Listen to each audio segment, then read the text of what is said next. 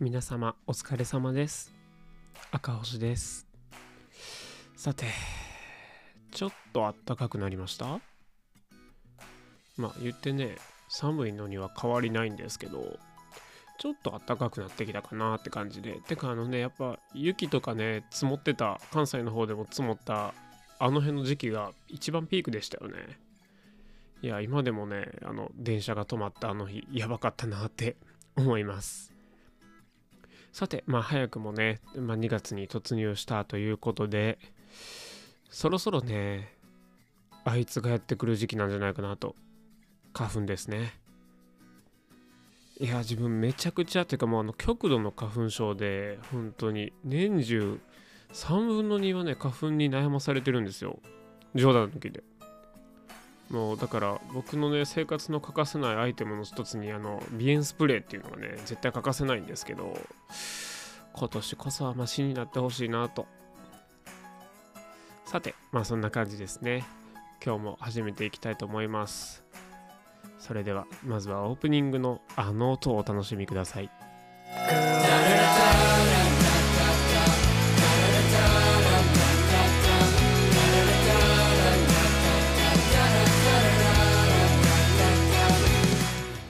このラジオは、えーダンサーであり映像クリエイターカメラマンである、えー、と私赤星が、えーそれぞれのねダンスカメラ映像旅などのジャンルに、えーついてお話ししていくラジオということになっておりますがまあ結局僕の好き放題やっていくっていうだけのラジオでございます。とはいえですね今日はダンスインストラクターについてのお話をねちょっとできればなと思っておりますのでぜひ最後までお聞きいただけますと幸いです。さあ今回もねバックで流れてるのはエリック・アンドリューのナイスガイズです。この曲ねあの年末に出した「マイヤー2022」っていうね映像の作品でも使わせてもらった、まあ、作品っていうかねあの去年1年間あのいろんな人とね旅をさせてもらったわけですけどもまあ遊びも仕事も含めそういうね思い出をギュッと1年分詰め込んだ映像になってますのでまだご覧になられてない方はですねぜひ YouTube であの赤星燃えるって言ったらね多分出てくると思うので探してあげてください。はあ寒なんだかんだね暖かくなってたなったと言っても寒いですからねまだ。はあ。皆さんはいかがお過ごしですか？このありきたりな。いやあの今日ねあの実は車運転してもらってね家まで帰ってきたんですけどその車の中でねあの「オールナイトニッポン」が流れてたんですよ。あの森高千里さんの「オールナイトニッポン」がかかっててあのちょっと時間帯も時間帯やったんですけどあの結構ね変わった曲ばっかかかってたんですよね。あの何やったっけな？なんか何の図か。その図図っていうあの数に点々の図ね。あるじゃないですか。何の図なんかっていうのを永遠に歌ってる曲があってそれのサビの最後に絶対「だからどうした？男の子だい」って言うんですよ。うわ曲名忘れちゃったな。ちょっと覚えてる人いたらねあの後日ダイレクトメールとかで送ってもらえたら嬉しいんですけど。とかねあの歌のお兄さんの関連の曲とか、まあ、あのその森高さん自身の 昔の曲であの田舎に仕事辞めて田舎帰りたいみたいな 曲があってその最後の曲の歌詞その歌詞の最後がもう寝るみたいな。で終わるっていう。で運転してた人といやこれ続きやるんちゃうみたいなことでいやこれで終わりじゃないですかって言ったらあのほんまにそのまま終わるっていう。なんかね、結構ラジオね、普段聴いてると、普段出会わない曲と出会えて面白いなと思ってたんですけど、まあ、もうちょっとね、最近の話をすると、そうそう、あの、2月12日、今週の日曜日ですね、あの、大阪のみそのユニバースっていう会場で、音色っていうイベントがあります。まあ、あの結構ラップ、日本語ラップとか好きな方で言うと、えー、クビババさんとか、ケンザ390さんとか、あの、結構 R&B シンガーの方の音楽聴かれる方であれば、メイズさんとか、ジェイドさんとかが、あの、出演されるイベントがありましてですね。その、え、ー、と、クビババくんの、あの、バックダンスの振り付けを今回担当させていただいておりましてあ当日なんで僕も、えーと、会場にいますしステージ立つ予定にしてますそのね練習をねしてたんですけど今回ちょっと僕の振り付けでねあの小学5年生の女の子が出るんですけど、まあ、その子がねちょっとどういう子かっていうと初めてね僕のレッスン来た時はめちゃくちゃおとなしい子やって一言も喋らへんみたいな。ちょうどそれが2019年とかやったかな。で、まあ、2020年コロナウイルスが流行ってですね、まあ、レッスンができないような状態になった時にあの僕がオンラインレッスンをあの定期的にやってたんですね。で、えーと、その時にもう参加してくれてたんですけどその時からねあの いきなりオンラインの画面越しにとてつもない暴走をし始めてもう今ではなかなかのあのなかなか賑やかな女の子になってるんですけどその子があの永遠なんか踊ってる踊変な踊りをしててこの間の練習で。その時にかけてた曲があの歯磨きできるかなっていう曲でくちゅくちゅシュワシュワってやつ。仕上げはお母さんってやつ。なんか最近変な変な曲で言うたあれなんかあのあれですけどそういう曲ばっか今日もなんかその歌のお兄さん関連やったり男の子だーいって言ってたりなんか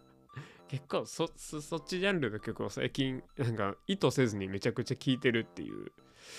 なんかいろんな曲があるんですね 世の中ね。まあまあまあそんな話もさておき前回ね音楽のお話をしたところなんでねまあ今日はちょっと音楽の話は少なめにいこうかなと思ってますけどもまあまずはねこちらのコーナーからやっていきたいと思います。旅の小話。このコーナーは365日さまざまな形で、えー、日本全国を旅している僕がその旅先であったちょこっとした話を紹介していくコーナーです。今日ご紹介するのはコワーキングスペースっていう話なんですけど皆さんご存知ですか？コワーキングスペース。まあダンサーの方はねなかなか行くことないと思うんですけど僕は結構ねこのコワーキングスペースを利用しています。まあ、僕は結構ね作業する時は家でやることが多いんですけどなかなかね集中力が続かなかったりあの、ね、やっぱりね家なんてねほら自分の好きなものも家の中にあるじゃないですか。集中力がねない時マジでないんですよ。あの僕結構ゲームしないんであれですけどなんかもういきなり部屋の掃除始めたりとかカメラ吹き出したりとかやっちゃうんであのそういう時はですねあの近くのコワーキングスペースっていう場所に行ったりします。そういったシェアオフィスですね。僕結構そこでね映像や写真の作業をしたり企画書を作ったりとかまあちょっとねダンスの構成表を練ったりとかもそこでねやっちゃうことがあるんですけどこのコワーキングスペースっていうのをね僕が初めて身近に感じたきっかけがありましてですね。僕香川県に、えー、12月の頭かな行かしてもらったんですけどまあその前にかその前にあそこから話しよう。あの2022年の夏にコワーキングフォーラム関西っていうイベントにね撮影で携わらせていただいたんですけどそのイベントにはね日本全国のコワーキングスペース界隈のねあの運営されてる方ですとか働かれてる方ですとか利用されてる方といった方がさまざまな方が日本全国から京都に集ま 失礼しました。京都に集まってこられてですね。あのいろんな意見交換をしたりだとか講演があったりとかっていうイベントやったんですけどそこで初めてねコワーキングスペースの仕組みみたいなのを聞くことができてそこで知り合ったですねあの香川県の、えーと、工場高松っていうコワーキングスペースをあの運営にね携わられ携わ携わられている あの都市の近い女性の方と知り合うことができましてですね。そこのつながりから僕12月にあのたまたま高松に寄った時にそこを、えーと、と訪れさせていただいたんですけどあの結構ね作業に集中しやすい環境でありあのまだね自分のジャンル以外の方もそこでお仕事されてたりするのでそこでね人と人との広がりがあったりですとかあのいろんなねここんな空間あるんやと思ってなんかねダンサーに特に欲しい空間 まあダンサーがねコワーキングスペース行ったとてそこで振りつく振り作りとかできるわけじゃないんであれなんですけど。でねそのえーと、コワーキングフォーラムで知り合った女性の方の肩書きがコワーキングスペースのコミュニティマネージャーっていう肩書きでこのコミュニティマネージャーっていうのがどういうものかっていうのはねちょっと僕あの全あの100%理解してるわけではないんですけどなんかすごくねあの何て言うんでしょう。例えばですけどあのホテルとか行かれるじゃないですか。ホテルで泊まったりすると、まあ、まビジネスホテルとかだとちょっと少ないかもですけど、何から何までホテルの方がしてくれたさるじゃないですか。ご飯の用意だったりですとか、もう案内が全部めちゃくちゃ綺麗。そんなことまでやってくれるのみたいな。お荷物お持ちいたしますみたいな。あれって、いや、もちろん嬉しいんですけど、なんか、めちゃくちゃやってくれるじゃないですか。僕結構そういうの気使っちゃうタイプなんですけど僕がこのコミュニティマネージャーっていう肩書きのこの年の近い声で、まあ、一応名前は出さないでおくんですけど工場高松の方に感じたのは程よい距離感でおもてなしをしてくれるかつあのサポートしてくださるっていう感じで、まあ、多分僕がねずっとそこのコワーキングスペースを使ってるといろいろねたくさんサポートしていただけるんだろうなっていう想像も容易にできましたし僕その1日しかねまだあの利用できてないんですけどそれだけでもねなんかすごくいい距離感で接してくださるっていう。なんかあれ前から知り合いでした？みたいな。なんかね、本当にすごい、あの、僕、そんな高松っていう地域にいっぱい知り合いがいたりとかっていうわけじゃないんですけど、なんかすごい、あの、本当に生き慣れた街かのような感覚に陥ると言いますか、なんか本当に梅田で作業してるみたいな感覚に陥る、なんかアットホーム感と言いますか、そういうのを感じることができました。で、このコワーキングスペースっていうのはもちろん日本全国にあって、あの僕もこっち帰ってきてからね、結構行く回数増えたんですよ。あの、本当にえっ、ー、とね、大体ね、ドリンクバーがあったりするんですけど、ドリンクバーってか、まあ、コーヒー入れたりとかできる場所があって、まあ、休憩があったらコーヒー入れに行くとね、誰かとバッティングして、そこでなんかどういうお仕事されてるんですか？みたいな会話が始まったりとか、あの、結構いい空間です。まあ、それにね、ほぼ初めて出会ったに近いのがこの高松での旅でした。まあ、旅っていうかね、ほぼ仕事で行ってたんですけど、いやー、皆さん香川県でうどん食べたことあります？僕ね初めて香川県に行ったのが高校生の頃でその時ねまだ僕はあのダンススクールに通ってダンスを習ってたんですけどちょうどねそのイベントチームみたいな入っててその中のね一人、えっと、リーダーって呼んでるんですけどリーダーが、まあ、香川出身で大阪に出てきてた人でまあそういう縁もあって香川にねあの毎年2回くらいショーケースしに行くことがあったんですけどその初めて行った時にうどん頼んだんですね。まあ、香川って言ったらうどんっていうのも高校生ながらに知ってたんで、うどん食べれると思って、あの会場でのリハーサルを終えて、まあ、オープニングショーケースをちょっと参加しないといけないっていうので、まあ、それまでの間にうどんを食べようと思ってうどん屋さんに行って、結構ラーメンもお蕎麦も牛丼も大盛りにするんですよ。だから僕もうどんもその要領で大盛り頼んだんですね。で、値段がめちゃくちゃ安いんですよ。ほんと500円前後くらい。で、大盛りのえっ、ー、と、1人前大盛りのうどんが頼めると。マジで？と思って。大盛り行かなきゃ損でしょ？と思って頼んだら、あの、えげつない量のうどんが来たんですよ。2玉って言ってたかな？てかなんかもうあの、1人前の量がそもそも多いんですよ。波の量が。からの、その倍の量が来て、あめちゃくちゃ美味しかったんですけど、僕後半戦いながら食べてました。これね、あの、香川県初めて行かれて、初めてうどん注文される方絶対大盛りダメですよ、あれ。死にます。いや、本当にあのね、死にそうなりながらオープニングの本番を撮った記憶がね、もう昨日のことのように思い出されるっていう。でもね、結構僕、香川県は結構好きで、まだね、もちろん行けてないとこあるんですけど、まあそのショーでね、行ったのが、香川の歌津と坂出っていう町は、あの、そのダンスショーケースの関連で行って、あとはね、あの、高谷神社とか、秩父ヶ浜って読むかな？とかは、あれで行きましたね。あの、僕ね、カメラ旅の相方がいるんですけど、相方と車で弾丸日帰りで行ったりとか、四国水族館も去年行きましたね。四国水族館と。で、その高松ぶらりは、そのね、工場の方に会いに行ったりという風に、結構、あ、でも行ってるな。あ、で、一人、一人旅してますからね、去年の今頃、僕、香川県。あの、日帰りで。一回やってるんで、そう考えるとね、結構香川は行きましたね。僕四国はねまだ高知と徳島行ってないんですよ。てか俺めちゃくちゃ結局さ旅の話するよね。なんかもうもはや小話じゃねえよなっていうのをね前回ちょっと思ってたんですけど。まあ今回の小話はそのコワーキングスペースに行ったよっていう話なんで。はい。はあ、じゃあちょっとここで一回ブレイク入れますか？あの、ちょっとね、今僕結構アートリストっていうサイト皆さんご存知ですか ?YouTube とか見てるとたまにね、YouTube 広告で流れてくると思うんですけど、著作権フリーの音楽はアートリストみたいな、あのやつ。ヘッドホン踏め、あの、やって、ギュイーンみたいなやつ。あの、なんとかなんとかにでネクスビデオ You need to get out list みたいなやつ。アートリストってどんなんか、まあ、ざくっと説明すると、まあ、いろんな音楽、えーと、著作権フリーの音楽や、えーと、効果音がダウンロードし放題っていうサイトなんですね。まあもちろん有料なんですけど、この Artlist の音楽をね、僕はこの、まあ、その冒頭に流れてたエリック・アンドリューのナイスガイズも Artlist にある音楽ですね。で、あの、著作権フリーの音楽サイトっていうことで、まあ、あの、そんなね、自由に、まあ、例えばですけど、日本で言うと Vaundy とか、ああいう界隈の音楽はもちろんないんですけど、だからといって、あの、まあ、変な話、よく聴く音楽、ありきたりの音楽ばっかじゃねえのってな、そうでもないんですよ。結構僕 YouTube で使ってる音楽もほとんどアートリストですし結構ね豊富な、えーと、ジャンルの豊富なバリエーションの曲があるんですね。でまあ今日はねそのアートリストの中から僕が今日お気に入りなあの曲をちょっと流してみようかなと思います。それでは聴いてください。お気に入りなんですけどあの読み方わかんないんですよね。合ってんのかな、えー、ハイストでジェットプレインズ。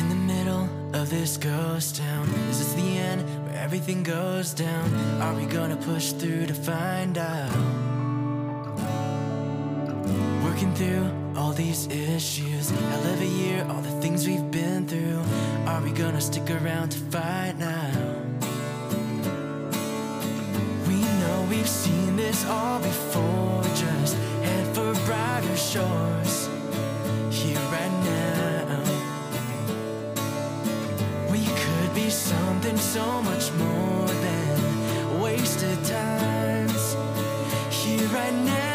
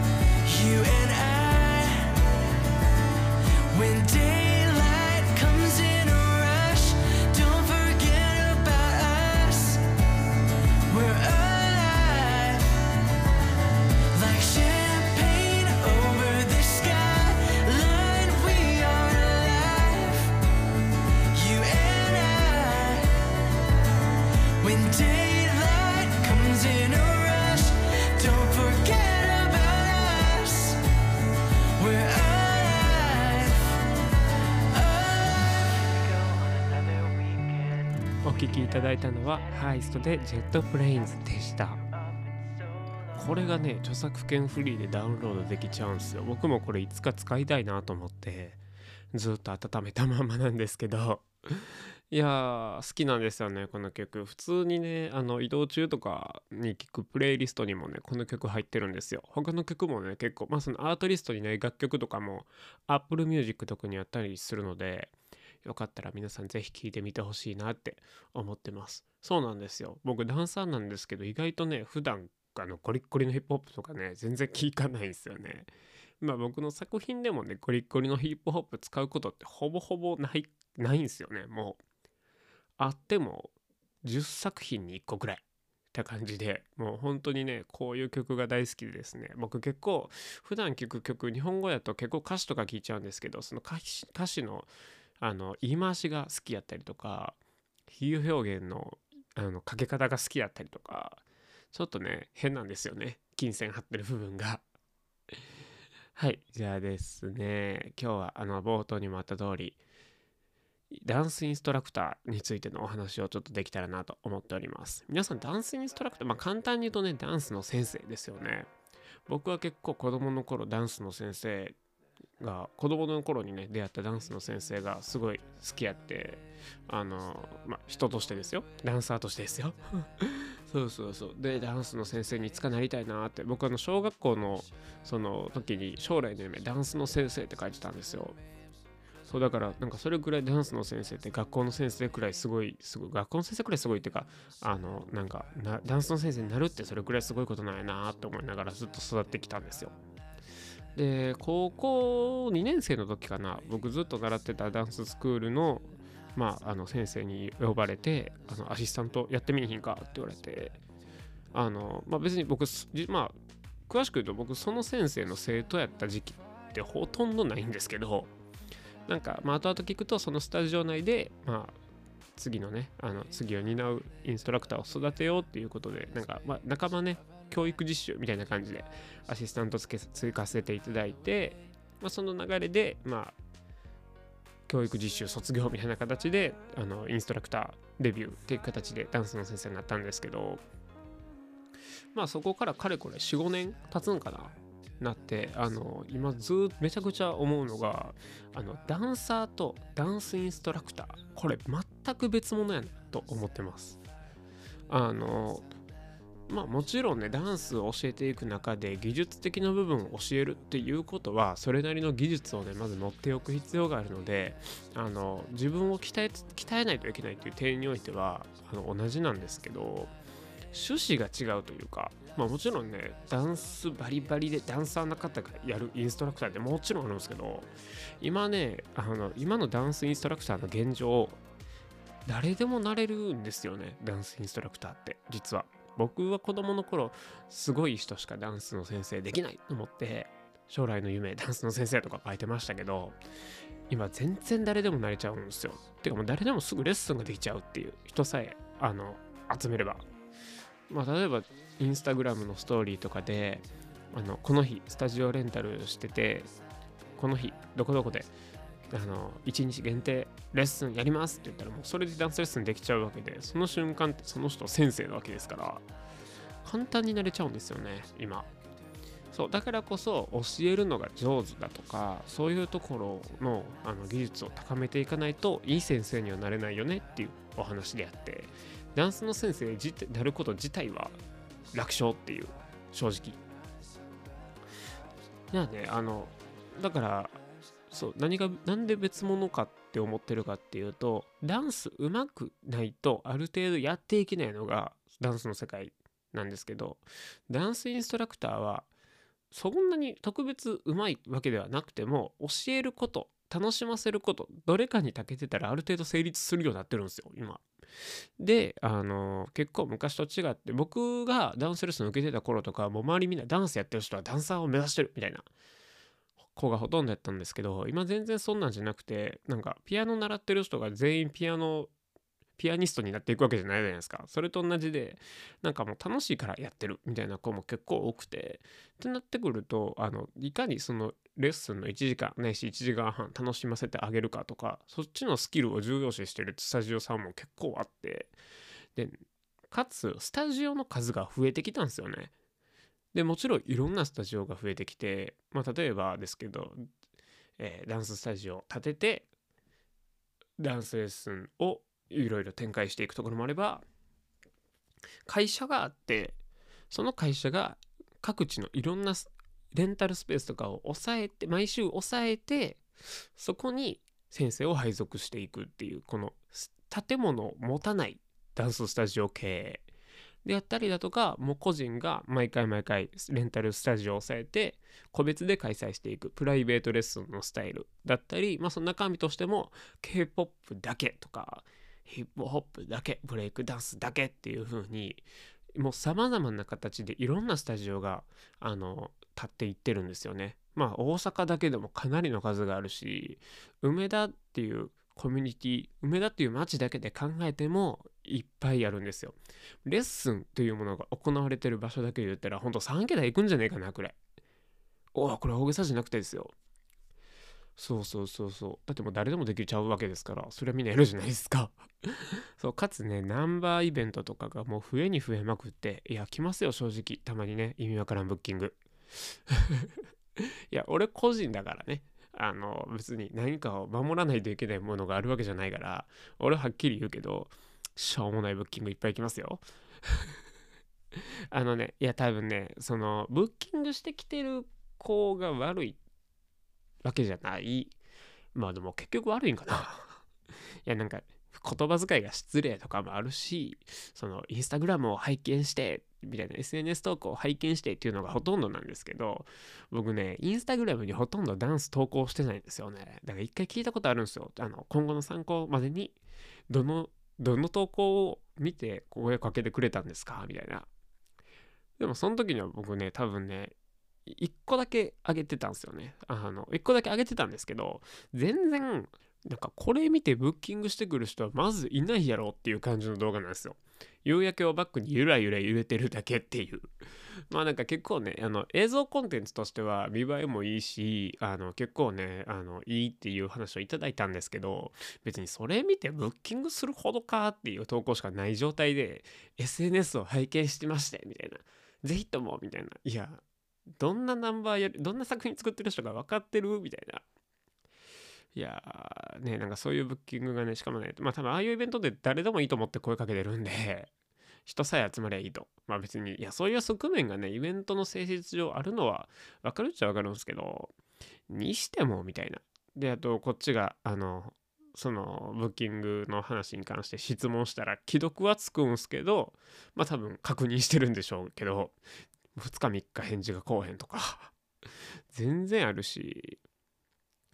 ねなんか結構失礼なブッキングって多いですよね。でもなんかそういうのをね、あの、そういうのが横行してる理由って、それに乗る人たちがいるからだと思ってて、ただね、僕も駆け出しの頃っていうか、学生の時は、最初ナンバーイベントもほとんど少なくて、その自分がアシスタントをやらせてもらってた先生がナンバーを、あの、出してたんですよ。大掛かりな。あ、ナンバーっていうのはダンス作品のことです。そうそうそう、ダンス作品をバンバン出してて、バンバンっていうか、あの、一個の作品をいろんな大きい舞台に持ってってたみたいな感じなんですけど、それをま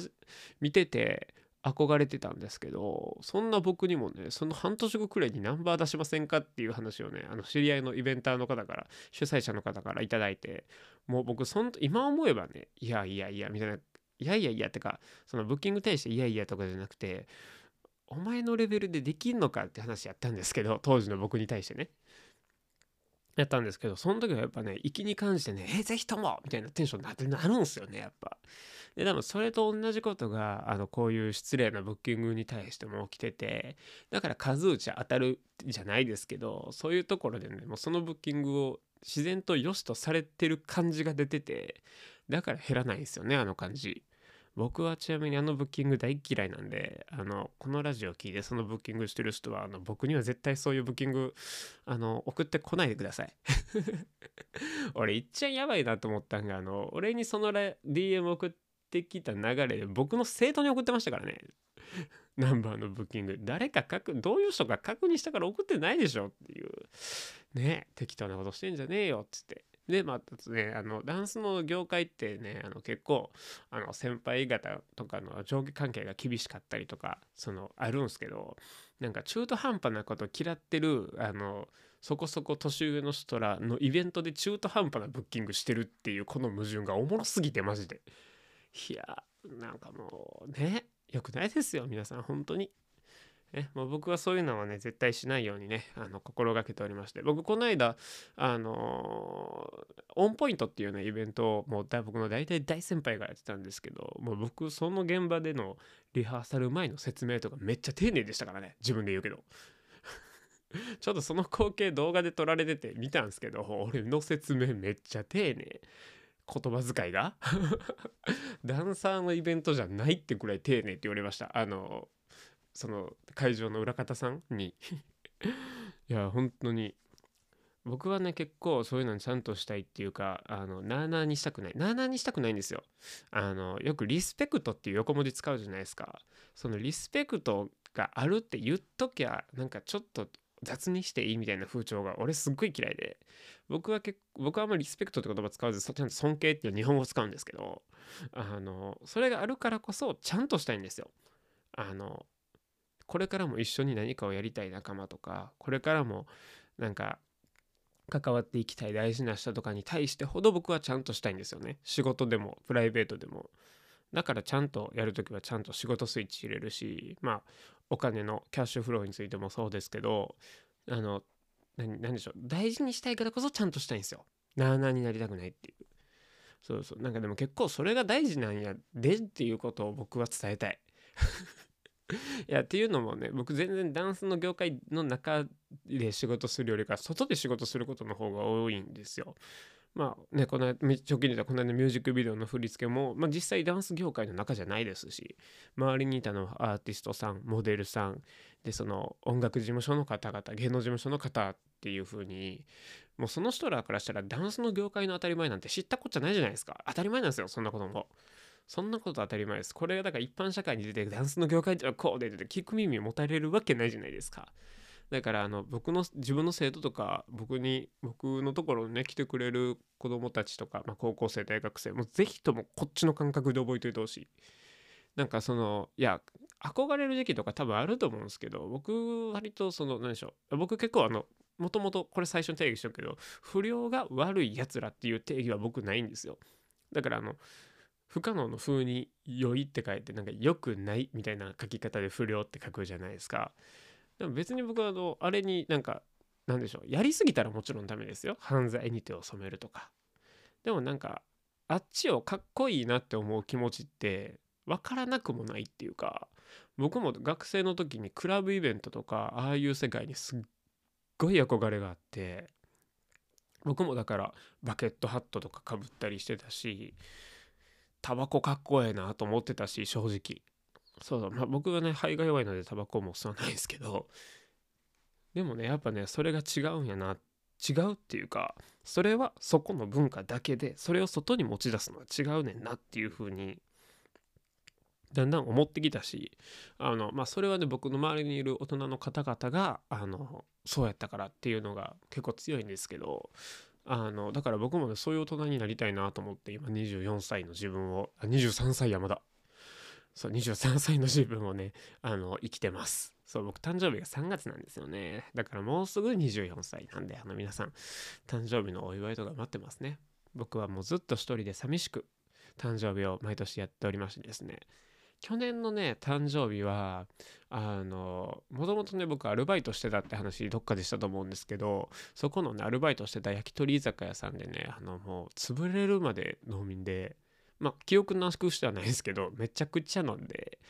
お店で寝かせてもらってってやってましたね。で僕多分ねそのまままあもちろんあれですよ二日酔いとかじゃなく健康状態でちゃんとシャワー浴びてあのナンバー乗りをするっていういやー、きつかったね、あの時。でもめちゃくちゃ楽しかったです。今年の誕生日どうなるんかなさて、まあそんな感じでですね、ダンスの話をさせてもらったんですけど、まあこれからね、ダンス講師を目指してる方とか、あの、もしね、いたらね、ぜひともなんか参考になれる人物でありたいなって思ってます。あの、ダンスでね、生きていきたいって思ってる人っていっぱいいると思ってて、で、正直言うと、まあ、それで隠してることじゃないんで、まあ、別に僕は今そこを目指してるわけじゃないっていうか、まあ、そうなれれたらね、幅も広がるかなと思うんですけど、僕全然ダンスの収入だけで生活してるわけじゃないんですよ。あの、まあもち、もちろん好きでやってるんですけど、カメラの仕事とダンスの仕事両方合わせて今、あの、生きてるっていう感じで、あの、そうなんですよ。でも絶対ね、ダンスで、俺は飯食っていくんだ、私はご飯生活していくんだっていう夢を持ってる人絶対いると思うんででやっぱそうなった時にまずはやっぱダンスインストラクターっていうところを目をつけると思うんですけど今ダンスインストラクターってインディードとかの求人にあるんですよ。ダンス講師募集みたいな。あれを正面突破で数打ったら絶対ダンスの先生になります。で問題はなってからなんですよ。本当に中身がないとなってから苦労するんですよね。まあ、例えばキッズレッスンを持つってなったらキッズを楽しませれるだけじゃダメやし保護者さんとちゃんとやり取りできるようになれないとでちゃんと保護者さんの方とちゃんとお客さんとしてお客さんとサービス提供者としてのやり取りをできる社会性がないとしんどいんですよ。で実際そこでつまずいてる人たちいっぱい知ってるんですよ俺。なんかほんまに話聞いてて「いやこマジ意味わからん」って言ってるんですけど「うん、君が悪いで」と思いながら聞いてる話いっぱいあるんですよ。だからそこをマジで大事にしてほしいです。今ダンスの先生考えてる人ね。本当になるのは正直簡単です。人さえ見っければ場所さえ見つければ。ただ問題はそれを始めた後お客さんを相手にしているっていう感覚をちゃんと持てるかどうかっていうのとあのそういう社会性とか顧客満足度っていう言葉あるじゃないですか。あれダンスレッスンにもついて回るんでちゃんと上達を実感できる環境を作ってあげてるか、まあ、これね僕にとっても課題なんですけど。でこういう時にやっぱ自分の上を行ってる人ってやっぱ先輩方なんですよね。偉大なる。僕も結構レッスンの相談とか今でももちろん先輩にするんですけど、まあ、僕にはあのボスって呼んでるね偉大なる先輩がいらっしゃるんですけどやっぱねその人の話とか、まあ、レッスンだけじゃなくねその他の仕事ぶりとかも見てると自分米粒って思うんですよ。で分かったんですけどそういうそういう人先輩をね見っけるとちょっとね道に迷わなくなるんですよね。瞑想しなくなる。まあ僕も全然瞑想するんですけど今はね正直ね瞑想してないんですよでも去年の10月11月は瞑想してましたね。今は全然瞑想してないです。いや例えばほら僕の場合は結構ねそのダンスかカメラどっちか一定に絞ってやった方がいいんじゃねってめちゃくちゃ言われてきたんですよ。で何回も確かになと思ったんですけど結局僕このスタンス崩さず今やっててその理由はやりたいことあるんですよこの先に。やりたいかどうかこの先にあるんですよ。でもこれは実現させる予定なんで何か言いません。実現したからこれがやりたかったんやって言います。いや正直叶うか分かんないですよ。叶うか分かんないですけどあのー、やります。あやります。こういう話をするってことはちょっとあの直近で僕がいろいろ思うことがあったってことです。あの数をね聞いていただければねだんだんあの僕のパーソナリティの部分も分かってくると思うっていう。僕結構ねスーやとねこんなに喋るキャラじゃないんですよ。まあね、またそういう話もちょくちょくしていければなと思います。まあ今度はね、タイミングで僕が入ったね、そのダンスのお仕事の現場の話とかもちょっとできたらなと思うので、あの、ダンスで今後ね、考えている方の少しでも参考になればなと思います。本当はね、もっと僕よりも何十倍も経験してる方がね、こういう発信してくれたら僕も勉強になるんですけど、僕の時にね、なかったものを僕が今作っていけたらなと思ってるので、ぜひ引き続きよろしくお願いいたします。SNS、YouTube チャンネルもね、あの概要欄に貼ってますので、ぜひとも、ぜひとも、ぜひともチェックしてください。それでは皆さん、この辺です。さようなら。バイバイ。